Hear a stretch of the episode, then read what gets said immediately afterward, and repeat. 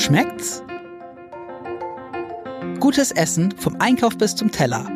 Der Ernährungspodcast vom Hamburger Abendblatt. Liebe Hörerinnen und liebe Hörer, herzlich willkommen bei unserem Abendblatt-Podcast rund um den Genuss. Bei Schmeckt's geht's ums Essen, um äh, leckere Mahlzeiten und ums Kochen natürlich. Und deshalb haben meine liebe Kollegin Angelika Hilmer und ich, Jan-Erik Lindner, wieder unseren Kalle zu Gast. Herzlich willkommen. Moin. Ja, moin auch von mir. Kalle heißt eigentlich Karl Michael Hofmann, ist aber viel bekannter als Kalle, weil er nämlich in YouTube viele, viele, viele Kochvideos äh, produziert hat auf seinem Kanal Kalle kocht und dort auch schon eine halbe Million Abonnenten hat. Nicht ganz, fast. Fast eine halbe Million, 480.000 vielleicht. Ähm, die immer wieder gespannt sind auf das, äh, was du da als nächstes präsentieren wirst. Da du Stammgast bist, duzen wir uns auch schon seit längerem. Und wir sind natürlich auch wieder sehr gespannt darauf, was du uns jetzt präsentieren wirst.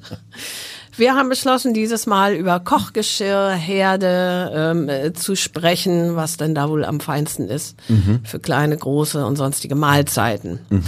Und ich dachte, wir fangen mal an mit den Pfannen.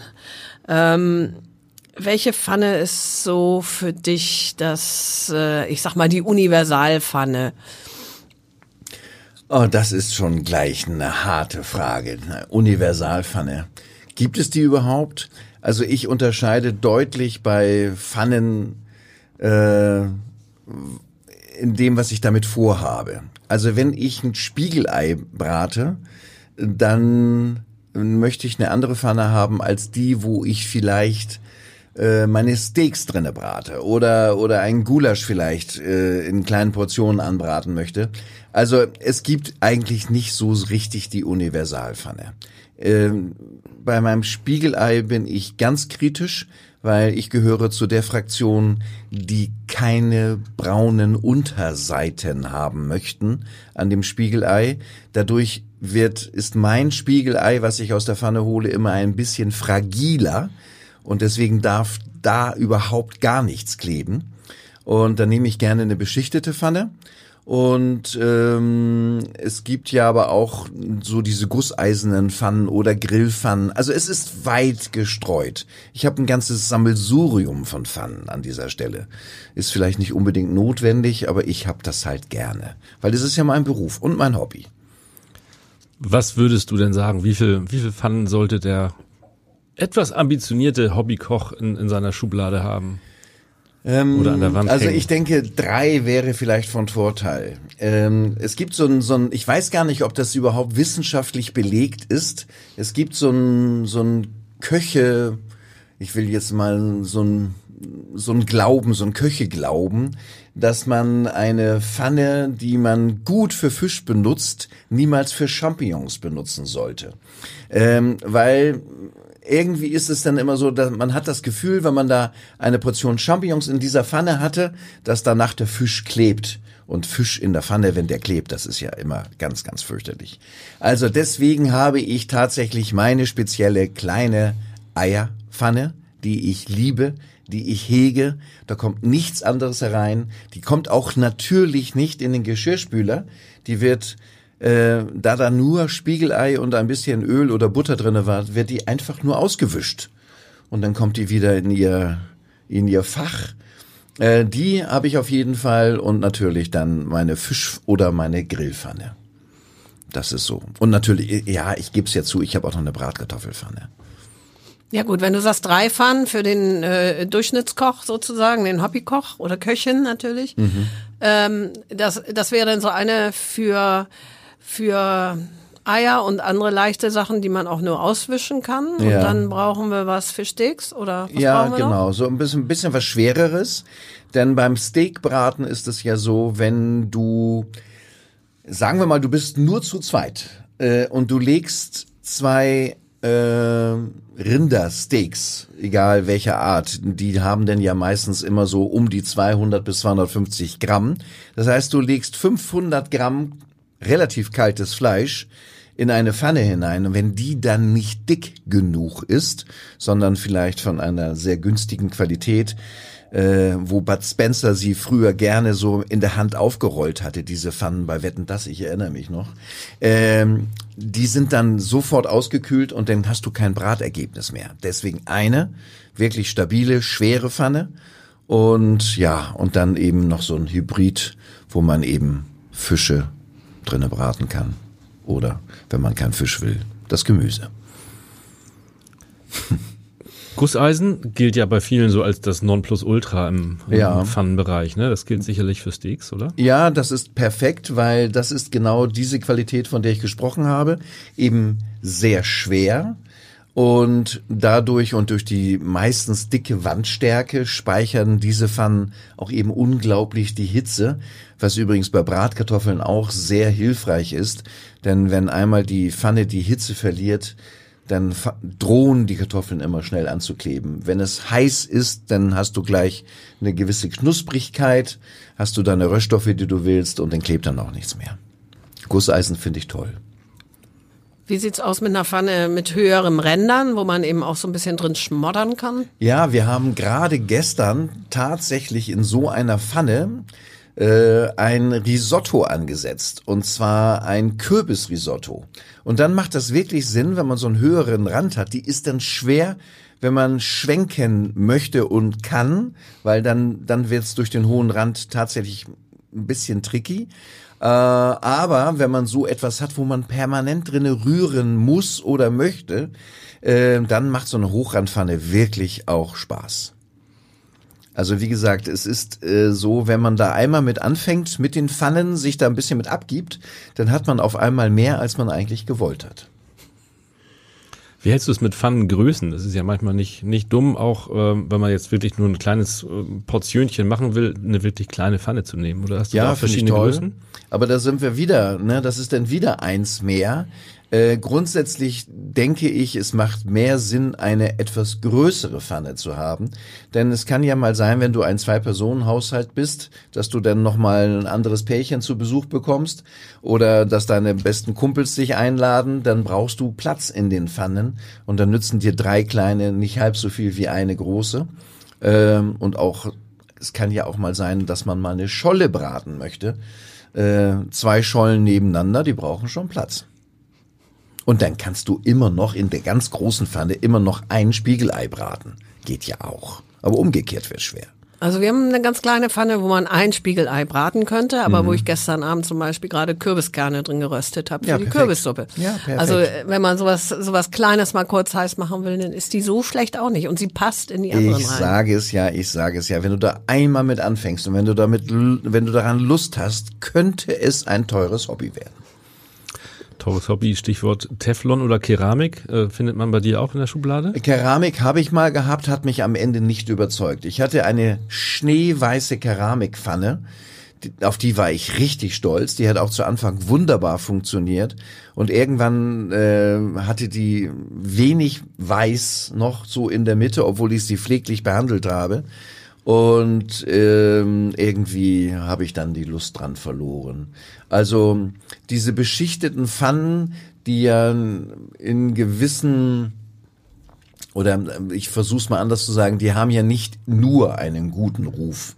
Äh, Es hieß ja lange, dass diese, diese Beschichtungen ja auch nicht unbedingt gesund wären, aber es gibt da, ich habe mich da mal ein bisschen schlau gemacht, es gibt da ja unabhängige Gutachter oder Gutachten darüber, dass sie eben doch in Ordnung sind, wenn man sie nicht ausglühen lässt. Das ist bei diesen beschichteten Pfannen die größte Gefahr. Wenn du die mal auf den Herd stellst und willst die richtig heiß werden lassen für deine Bratkartoffeln und dann klingelt das Telefon und du wirst abgelenkt und das Ding steht zwei, drei Minuten zu lang auf der voll eingeschalteten Herdplatte, dann fängt die an auszuglühen und dann löst sich diese Beschichtung. Und das sollte man tunlichst vermeiden. Das heißt, du hast Teflonpfannen. Wie lange Mhm. halten die bei dir? Weil bei uns ist immer relativ schnell dann doch mal irgendwie. Du musst nicht so grob sein, kaputt. Angelika. Du musst liebevoll sein mit Ja, aber man Pfannen. geht dann doch mal mit einer Gabel und Ja, eben nicht. Nein, tu es doch einfach nicht, Angelika. Wir haben eine beschichtete Pfanne, die ist fünf Jahre alt. Und die könnte ich auf dem Flohmarkt noch gut verkaufen.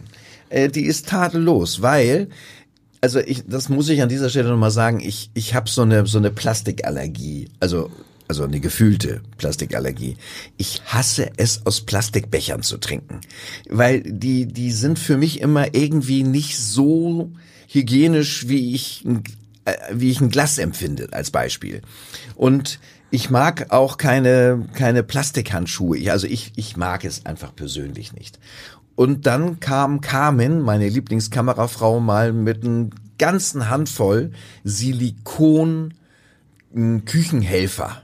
So Pfannenheber aus Silikon und eine Kelle und eine Schaumkelle und ein Löffel aus Silikon. Und ich habe gesagt, Mädel, um Gottes Willen, ich möchte weiter meinen Holzlöffel. Und dann irgendwann war der Holzlöffel nicht griffbereit und habe ich Silikon genommen und ich denke, wow, das geht ja ganz gut. Und die Pfanne liebt Silikon. Also wirklich, die Metallgabel, nein, bitte nicht. Die Pfanne liebt Silikon wegen der Weichheit, weil, weil es Ja, einfach du nicht kommst, kratzen kann. also ne? es ist wirklich, also ich war bis vor kurzem wirklich absoluter Gegner von so einem Kram. Äh, ich bin aber jetzt äh, belehrt worden, dass das wirklich hilfreich ist, weil du schonst deine Pfannen. Und es ist so erstaunlich, wenn du, zum Beispiel mein Risotto gestern, wenn ich das, ich muss das eigentlich ja permanent rühren, mit meinem Silikonlöffel erstmal schadet es der Pfanne nicht. Und zum Zweiten, weil der so ein bisschen weich ist, kommst du, Achtung, in einer runden Pfanne auch in jede Ecke, ihr wisst, was ich meine, ähm, so an den Rand. Und du kannst, weil der sich so ein bisschen anschmiegt, toll. Also wirklich toll. Probiert es mal aus. Es geht. Ich bin auch nach wie vor eigentlich eher bei Holz, aber ja, für solche Fälle ist es tatsächlich wahrscheinlich Mhm. Ja. eine schlaue Sache, ja. Wir machen zu Hause relativ viel im Wok. Mhm. Also auch, äh, wenn es nicht asiatisch sein soll, bist du da auch ein Fan davon? Ich stelle die Frage mal einen Moment an die Seite, um mich vorher bei dir zu erkundigen. Hast du einen Gasherd? Nein, leider nicht. Okay, weil ich finde ja, ich habe mal äh, für kurze Zeit in Malaysia arbeiten dürfen, in Kuala Lumpur. Äh, da hatte ich mal so einen kleinen Auftrag und dann habe ich dort äh, neben einem chinesischen Küchenchef arbeiten dürfen und mal zugucken dürfen. Und der hat eine Hochzeit, ich glaube, es waren über 200 Personen, aus einem Wok bedient, aus einem. Der war zwar riesig, und der Brenner, den er da unter hatte, ich dachte, damit könnte man auch zum Mond fliegen. So viel Druck hat das Ding gehabt. Weil ich will darauf hinaus, so eine Gasflamme, die umschließt den Wok komplett. Das heißt, du hast nicht nur unten deine Hitze, sondern auch an den Seiten. Und um deine Frage zu beantworten, ja, ich habe auch einen Wok. Äh, ich finde das Ding total genial. Ich habe das Problem, ich habe einen Induktionsherd und bis da wirklich der die Hitze an den Seiten hochgezogen ist, habe ich bin ich immer so ein bisschen enttäuscht und hätte dann an der Stelle gerne einen Gasherd. Deswegen benutze ich ihn leider nicht so häufig. Ich finde es ganz schön für, für Dinge, die man so nacheinander äh, anbrät, zum Beispiel, so dass es am Ende dann das komplette Gericht Ja. ergibt. Da sind wir wieder in Asien, aber So eine, das ist eigentlich eine es schöne Sache. Eine schöne Küche und ähm, vor allen Dingen die, es ist ja auch so, der, der Wok hat ja auch verschiedene Temperaturzonen. Ne? Du kannst ja unten immer noch braten, schiebst es so an die Seite, hältst es da warm, mehr oder weniger. So ist ja eigentlich die Theorie. Ähm, ja, aber da fehlt nochmal. Tolles Gerät und ich meine, Millionen von Asiaten kennen nichts anderes und die machen das leckerste Essen, hat mit Sicherheit seine Berechtigung, aber auf meinem Induktionsherd kitzel ich die asiatischen Schätze nicht so heraus. Gibt's sonst noch was, womit man braten kann auf einem Herd, was wir jetzt vergessen haben, außer Pfannen und Wok? Ja, es gibt ja auch mittlerweile auch so Bratplatten, die ich eigentlich ganz spannend finde. Ähm, ich habe ja nur einen Balkon und da steht so ein ganz kleiner Grill draußen. Für uns zwei reicht das ja auch in der Regel. Ähm, aber manchmal hast du eben so ein Schiedwetter oder du hast äh, einfach mal keine Lust, nach draußen in den Wind zu gehen, dann lege ich meine Grillplatte auf meinen Herd und das geht mit Induktion, das geht normal Elektro, das geht mit Sicherheit auch auf Gas, vielleicht sogar sogar, sogar noch besser. Und dann kann ich indoor mein Grillmuster erzeugen und habe auch eine relativ große Fläche. Finde ich toll. Kann ich gut mitarbeiten. Aber zum fünften Mal die, die, Geschichte. Du kannst alles Mögliche kaufen, du musst aber auch den Platz dafür haben und am Ende kostet es auch Geld. Aber wenn man es denn hat, freut man sich auch. Tatsächlich haben wir auch so eine Grillplatte. Es ist eine feine Sache, monsterschwer. Mhm. Aber ich finde, es macht einen Wahnsinnsdreck. Oder mache ich da was falsch? Äh, Dreck in der also Küche. Also es halt irre. Also ja, Dreck in der Küche gehört irgendwie ja. dazu. Ich habe gestern, ich habe also in, in, Anführungszeichen, also ich meinte jetzt rund um die um den Herd, dass es dann bald Und nicht beständig, das, ne? Nein, nein, bitte, nein, nein. Ähm, auf die Gefahr, dass man da missverstanden wird. Nein, nein, nein. Also ich habe gerade gestern, nachdem wir das Risotto fertig hatten, äh, ich habe beim Schlachter habe ich rohe äh, ungebrühte Bratwürste, grobe Bratwürste gekauft. Und ich war ganz gespannt und die habe ich dann tatsächlich auch in der Pfanne äh, in meiner Grillpfanne angegrillt, so dass sie so ein bisschen das Muster haben wie auf dem Jahrmarkt. Und das hat auch so gespritzt. Äh, das war wirklich ganz erstaunlich. Ähm, ja, das gehört manchmal dazu. Mein Gott, dann nimmt man sich einen Lappen mit Seife und wischt das wieder weg. Ist noch nun mal so. Und der Hund leckt dann den Fußboden sauber. Oh, das wäre was, ja. Ja, ich habe keinen. Muss ich mir noch einen kaufen. Also Hund meine ich jetzt. Fußbodenhund. Fußboden habe ich, aber den Hund nicht. so, Töpfe. Oh Sprechen ja. wir über Töpfe. Da wirst du vermutlich auch nicht nur einen haben für alles. Nee, nee, es kommt ja auch immer auf die Größe drauf an, was man so vorhat, ne? Wer zu Hause mal Grünkohl kochen möchte, der wird schnell merken, dass man mit so einem handelsüblichen 3-Liter-Topf kommst du da nicht weit, weil der Grünkohl, der sollte ja eigentlich blanchiert werden, das heißt einmal durch heißes Salzwasser gezogen werden, damit er ein bisschen zusammenfällt. Der hat ja so viel Volumen, hinterher bleibt nicht mehr viel übrig, aber es ist halt, du brauchst einen Riesentopf. Punkt. Oder wenn man mal einen Eintopf kochen möchte, so ein Eintopf, jeder weiß, dass der Eintopf am nächsten Tag immer besser schmeckt als am ersten. Das heißt, es bietet sich an, für mehrere Tage Eintöpfe zu kochen und brauchst halt einen großen Topf. Und wenn du ein Eisbein kochen möchtest, wer darauf Lust hat, der braucht einen großen Topf. Oder ein Suppenhuhn für die Hühnerbrühe, großer Topf. Ja, so, der ist unverzichtbar. Und dann habe ich natürlich den mittleren, da den, was ich schon gesagt habe, ungefähr drei Liter Topf wo alles andere eben drinne passiert, äh, wo ich dann von dem gekochten Suppenhuhn mein Hühner, Hühnerfrikassee drinne anrichte. Und ich habe noch so einen kleinen Milchtopf, so einen Stieltopf, der hat einen kleinen Ausgießer für alle kleinen Soßen, für ja Milch erhitzen, was auch immer. Die drei, die würde ich empfehlen. Aus Edelstahl oder Alu? Mm, mm, ja, also ich bin da eher der Edelstahlfreund, weil auch dort kommt ja auch das Gewicht ja auch wieder. Schöner Satz, da kommt das Gewicht zum Tragen. Ähm, was ich meine, wenn man einen Gulasch in einem Topf ansetzt, macht eine gewisse Wandstärke und auch Bodenstärke sich auch wieder bezahlt. Wenn der zu leicht ist, der Topf, ähm, habe ich auch immer das Gefühl, dass es mir auch zu schnell anbrennt, weil die, die Hitze der Herdplatte direkt übertragen wird. Ähm, bei einer dickeren Wandstärke, dickeren Boden verteilt es sich mehr und du hast mehr Bereiche, nicht nur an einer Stelle. Also lieber auch da was Schwereres. Da bin ich ja Fan vom guten französischen Bräter, ehrlich gesagt. ja, diese mein Lieblingsteil in der Küche. Diese Gussgeschichten sind alle toll, absolut aber die, auch die kosten im, in der Anschaffung wirklich, wirklich unglaublich viel Geld. Ähm, das Tragische dabei ist, wenn du dir einen gekauft hast, da werden auch deine Nachfahren noch was von haben. Das klingt jetzt erstmal gut, aber irgendwie ist es auch tragisch. Die wollen vielleicht gar nicht. Die wollen vielleicht gar nicht. Das, Also ich hab das Gulasch daraus wollen Sie gern. Habt ihr nicht auch von euren Großeltern so Töpfe mit so geblümten Deckeln und so geerbt? Also ich hatte sowas, ganz schlecht. So Emailletöpfe. Nee, Gab's habe ja ich nicht früher. geerbt. Nee. nee. Also ich, ich sollte sie erben. Ich habe auch das Erbe ausgeschlagen. Zumindest an der Stelle. Also ich habe immer das Problem mit diesen, also wir haben so eine richtig schwere große Pfanne und da sage ich da immer zu meinem Mann, würdest du die bitte säubern, weil ich die also vom Handgelenk her kaum handeln Hm. ja, ja. kann. Ne? Also gerade Ja. beim beim Abwaschen. Aber beim Braten ist es ja- doch toll, oder? Beim Braten da steht sie ja, Ja. und und da merkst du ja das Gewicht Ja. nicht so. Ne? Aber die Aber Zeit- die was Zeit- danach kommt, ist unangenehm. Die Zeit, wo du kochst, im Verhältnis zu der Zeit, die du brauchst zum Abwaschen, hat sie trotzdem ihre Vorteile.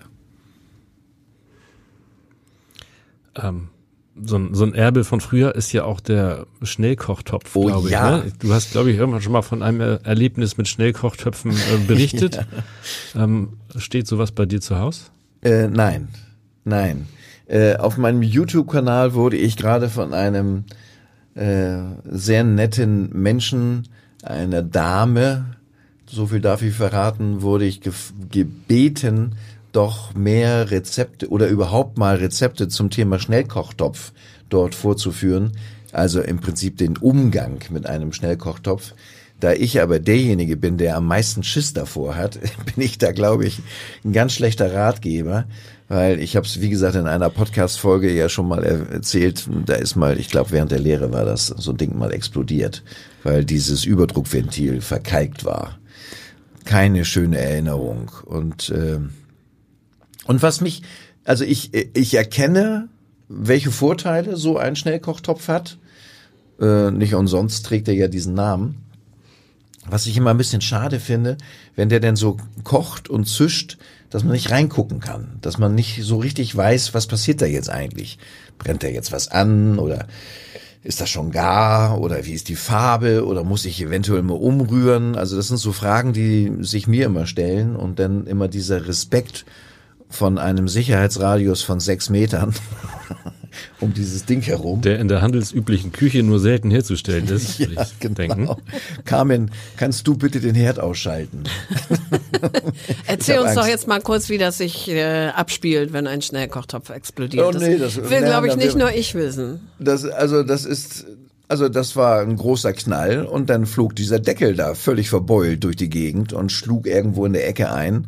Also das ist nicht zu unterschätzen. Das ist, also das ist dann Mhm. Das wirklich echtes Geschoss dann, ne? Hochdruck. Ja, wirklich. Nee, möchte man nicht Und das, dabei was sein. drin war, war nicht mehr drin wahrscheinlich. Naja, das war, hatte sich dann auch zur Hälfte auch noch so an der Küchendecke verteilt. Äh, und drumherum, äh, nein, kein Erlebnis, nach dem man suchen sollte. Also lieber der klassische Topf mit einem Glasdeckel zum reingucken, ab Für und zu mal mich- hochheben und ja, umrühren. Ja, für, mich, ja. Aber wenn, wenn es da draußen Profis gibt, die das Ding beherrschen, dann ziehe ich meinen Hut und sage Respekt, toll. Äh, ich bin da Schisser. Es gibt ja auch mehrstufige Dampfkochtöpfe, also sprich Kochtöpfe, die äh, Böden mit Löchern haben, wo man da so verschiedene Sachen übereinander auf den Mhm. Ja. Herd stellen Ja. Mhm. kann. Also nicht mit Hochdruck oder so, sondern ganz simpel zum Kochen. Also einfach zum Dämpfen. Einfach zum Dämpfen, genau. Also unten den Fisch, da über das Gemüse oder die Kartoffeln und dann ganz oben drüber das zarte Gemüse. ja, ja. da unten Fisch, da habe ich schon jetzt ein Problem mit, weil die Kartoffeln dann nach Fisch schmecken, oder? Aber gut, erzähl mal, wie, wie ist das zu bewerten? Also ich habe so ein Ding nicht. Das muss ich an dieser Stelle sagen. Ich habe einmal damit kochen dürfen. Ähm, genau das, was du jetzt gesagt hast. Ähm, also auch das erfordert Training. Und du kannst ja nicht immer dasselbe Gericht kochen. Also das nützt dir ja nichts, wenn du jetzt genau weißt, dass mein gedämpftes Hähnchenbrüstchen mit den gedämpften Brokkoliröschen und den gedämpften, weiß ich jetzt nicht was, ähm, Mini-Kartoffeln, keine Ahnung, ähm, dass das alles so perfekt funktioniert. Ähm, da, das brauch, da brauchst du Training. Und wenn du das eine drauf hast, heißt es nicht, dass das nächste Gericht genauso funktioniert. Braucht vielleicht unterschiedliche Zeiten. Was mir da auch so ein bisschen fehlt, ist für mich persönlich diese Leidenschaft. Was ich meine ist, wenn ich mein Gemüse im, im, in einem kleinen Töpfchen habe, kann ich mich nur um dieses Gemüse kümmern. Und ich kann es so abschmecken, wie ich es haben möchte. Bei so einem Dampfkochtopf ist es ja so, du, du dämpfst logischerweise nur im Dampf. Das heißt, es wird schwierig, mit Gewürzen zu arbeiten. Ich weiß, du kannst das vorher würzen, ja. Aber für mich ist es schwieriger. Es ist mit Sicherheit gesund, super gesund, weil sparst viel Fett. Es bleibt alles mehr oder weniger in diesem einen Topf. Es geht nichts heraus. Es hat seine Vorteile, aber auch das will trainiert sein. Äh, ich komme aus der Gastronomie und ich werde in der Kochschule auch immer gefragt, warum machst du denn da keinen Deckel drauf auf den Topf, wenn ich zum Beispiel keine Ahnung, wenn ich da Karotten im Topf habe, dann sage ich immer, weil ich in der Gastronomie das gewöhnt bin, äh, 15, 20, 22 verschiedene kleine Töpfchen auf dem Herd zu haben. Und wenn da überall ein Deckel drauf wäre, ein großes Geklappere und ich hätte meine Ware nicht mehr im Griff. Das sind so Dinge, die man sich aneignet. Und wenn jemand mit dem Dampf, mit dem Dampf, mit dem Dämpfer, so heißt er. Wenn du mit dem Dämpfer gut arbeiten kannst, ziehe ich auch dort den Hut und sage perfekt. Ich habe das so nie für mich umgesetzt. Du hast das Stichwort Leidenschaft und Kochen ähm, gerade gerade genannt. Ähm, ich wehre mich derzeit noch erfolgreich gegen einen Thermomix. Ähm, viele, viele Freunde von uns haben das und sind wahnsinnig begeistert. Mhm. Ähm, mir fehlt aber auch da irgendwie so ein bisschen der Bezug zu dem, was am Ende dabei ähm, rauskommt. Ich weiß nicht, geht es nur mir so oder auch dir oder euch? Ja, und vor allen Dingen, weißt du, was das Schlimmste ist, wenn du mit dem Thermomix kochst? Du saust dein Herd nicht ein.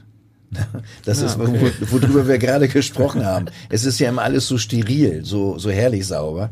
Nein, jetzt mal im Ernst. Also, wenn ich mir die gängigsten Kochsendungen im Fernsehen anschaue, äh, wir wollen jetzt keine Namen, Namen nennen, aber irgendwas geht es da so um äh, Schlachten in diversen Küchen, ähm, dann siehst du überall so einen Thermomix entweder geparkt oder auch im Einsatz der hat schon seine Lebensberechtigung, wenn man äh, wenn man feine Dinge malen möchte, wenn man mit ganz perfekten Temperaturen arbeiten möchte.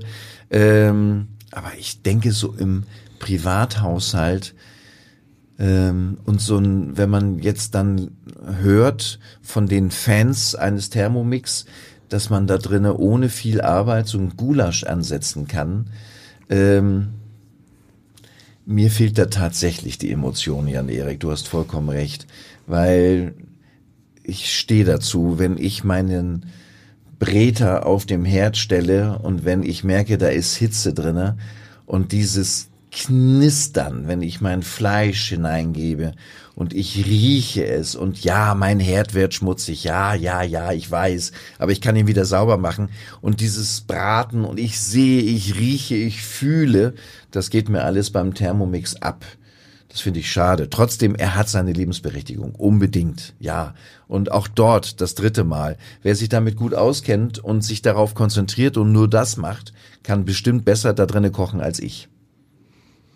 Wie ist es mit so, ich sag mal, der Vorstufe, nämlich Reiskocher oder Brotmaschine, Brotbackmaschine, sowas? Habe ich alles nicht. Steht rum, ne, die meiste Zeit. Ich habe das nicht, weil wenn beim Brotbacken äh, finde ich es ja auch toll, wenn man den Teig mit der Hand kneten kann.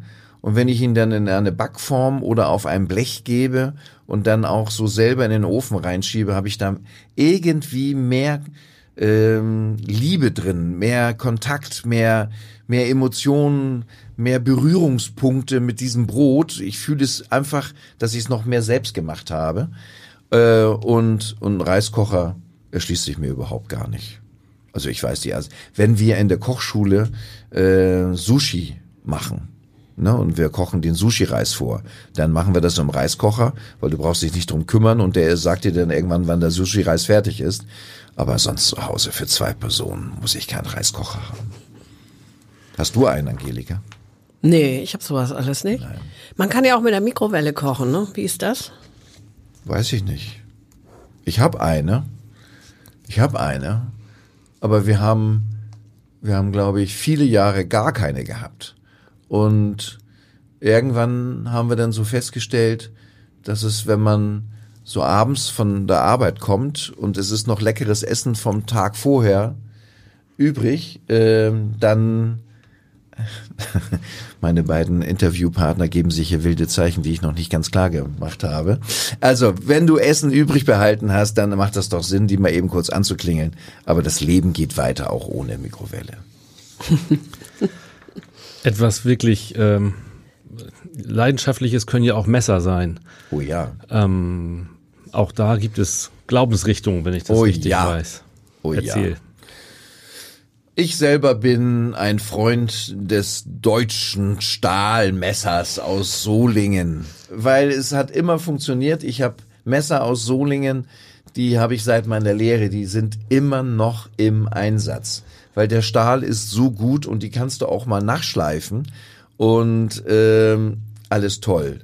Und natürlich weiß ich, dass ein japanisches Damastmesser so unglaublich schön ist. Und es ist bestimmt auch vielleicht ein Tick schärfer als das andere, weil die haben ja auch andere Winkel zum Schleifen.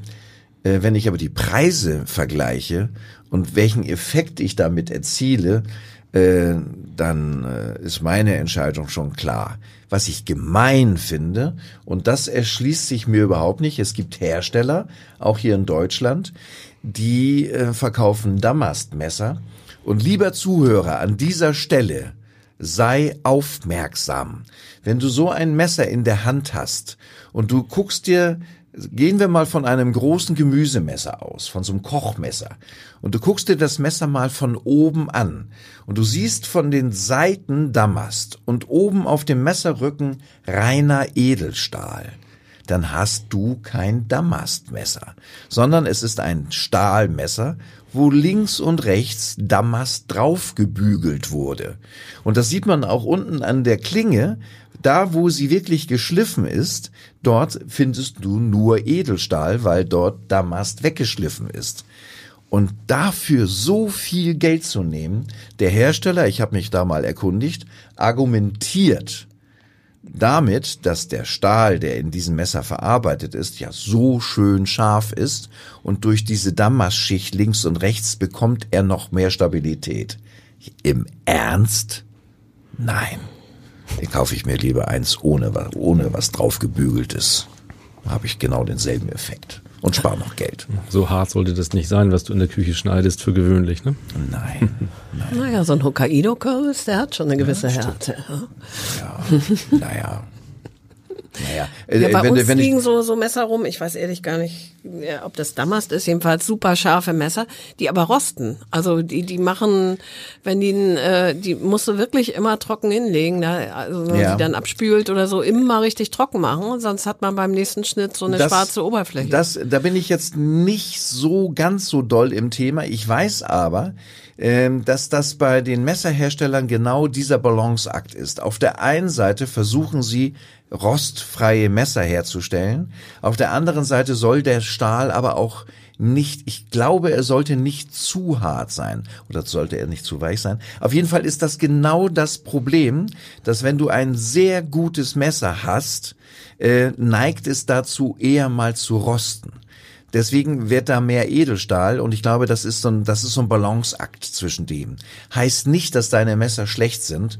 Äh, was hilft, wenn du sie gewaschen hast, äh, einmal mit so einem, mit so einem leicht geölten Papier äh, einmal noch drüber zu gehen, dann schonst du deine Messer und dann ist dieser Flugrost auch äh, fast nicht mehr vorhanden. Heißt, du tust aber deine Messer auch durchaus in die Spülmaschine, oder? Nein, Nein? nie, Nein, nie? nie, nie. Warum? Das hat mein Chef schon damals in der Lehre zu mir gesagt, das macht man nicht.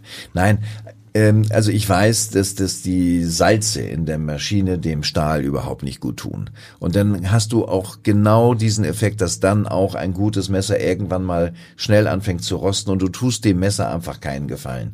Und wie viel Arbeit macht es, ein Messer unter lauwarmem Wasser mal eben einmal abzuwaschen und dann gleich wieder getrocknet, geölt, in die Messerschublade zu legen und man freut sich die ganze Zeit drüber. Und ich find's auch ein bisschen gefährlich im Geschirrspüler, ne? Wenn du da so reingreifst oder irgendwas und das liegt dir mal mit der Klinge nach oben. Nee, muss nicht sein. Mach ich nie. nie. Schärfst du die Messer selbst? Ähm, gute Frage. Die Antwort ist nein. Ähm, ich habe das große Glück, ähm, dass ich meine Messer, die ich dann besitze, ähm, die habe ich mir gekauft bei einem Hersteller, wo man, wenn sie wirklich stumpf geworden sind, dass man sie dort wieder hinschicken kann und dann hast du einen Nachschleifservice für ganz kleines Geld.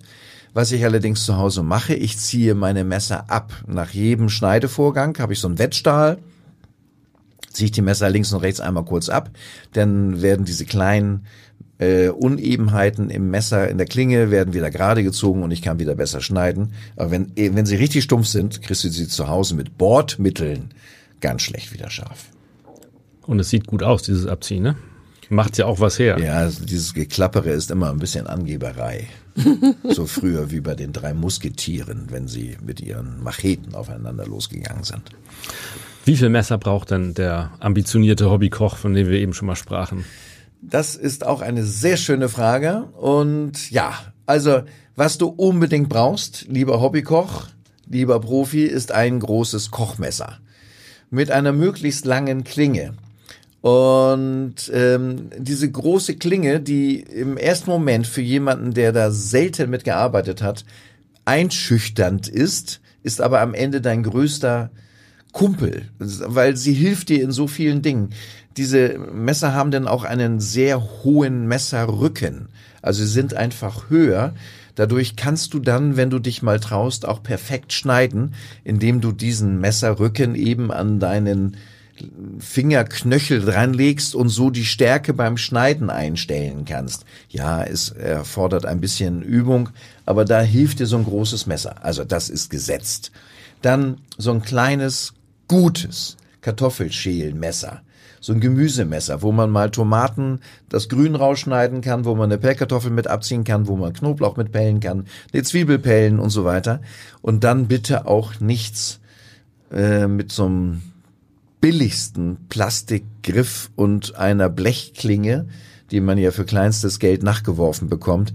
Äh, das sind die Dinger, die, die funktionieren 14 Tage und dann kommen sie in den Müll. Und zum Thema Nachhaltigkeit macht das wirklich überhaupt keinen Sinn. Denn lieber eins, was man auch mal nachschleifen kann. Ja, diese beiden ist unabdingbar, die brauchen wir auf jeden Fall. Und dann geht's wieder los mit dem Spielkram, Jan-Erik. Ne? Dann geht's wieder los mit dem Sammeln. Ja. Der eine braucht ein Filetiermesser, der andere braucht ein gutes Sägemesser, der nächste braucht äh, vielleicht ein, ein Ausbeiner, wo man dann auch mal so einen Knochen auslösen kann. Äh, dann geht's nach oben, gibt's keine Grenzen. Ne? Es gibt für jede Aufgabe das passende Messer. So ein Brotmesser hilft ja auch manchmal. Oh ja. Für die entscheidende. Oh ja. Gerade wenn man Steinofenbrot liebt, da kommst du mit einem normalen Messer, kommst du da nicht weit. Und auch dort macht ein gutes Sägemesser deutlich mehr Sinn, als wenn du so einen Plastikkram hast. Da ärgerst du dich tot. Ist das Geld nicht wert. An der Stelle gönnen wir uns einen Luxus und haben eine Schneidemaschine. Das ist was Wunderschönes. Für Brot ja. und aber auch für andere ja, Sachen natürlich. glaube ich, glaube ich. Das ist richtig nett. Aber auch nicht ungefährlich, ne? Ja, man darf den Daumen da nicht reinhalten, aber das muss man ja auch nicht. Also ich habe noch beide Daumen, von daher und benutze sie seit 30 Jahren oder 20. Ja, also das ist auch so witzig, nicht? Ich arbeite mit den größten und mit den schärfsten Messern, aber vor solchen Dingen, so eine Brotschneidermaschine, habe ich so einen Respekt, weil, weil die hört nicht auf, wenn es weh tut wenn ich mich selber schneide, höre ich auf. Aber so eine Maschine, ich weiß nicht. Die hört dann auch auf, weil du, äh, das ist wie bei einer Kettensäge oder so, so weil du ja immer, immer noch einen Druck äh, okay. ausüben musst. Also und so da würdest du sicherlich schnell loslassen, wenn ja, irgendwas okay. wehtut. Okay. Also ganz so schlimm ist sie nicht. Nee, nein, okay. Über Herde haben wir schon ganz kurz gesprochen. Du hast einen Induktionsherd, mhm. geht mir genauso. Angelika, mhm. wie ist es bei dir? Auch Induktion, ja. Ja. Aber Gas ist schon was Schönes, oder? Gas ist äh, wünschenswert. Ich stand neulich gerade mit Herzchenaugen vor einem zweiflammigen Gasherd, den man nebenbei so neben seiner Herdplatte eigentlich noch auf seiner in seinem Kochbereich einbauen könnte.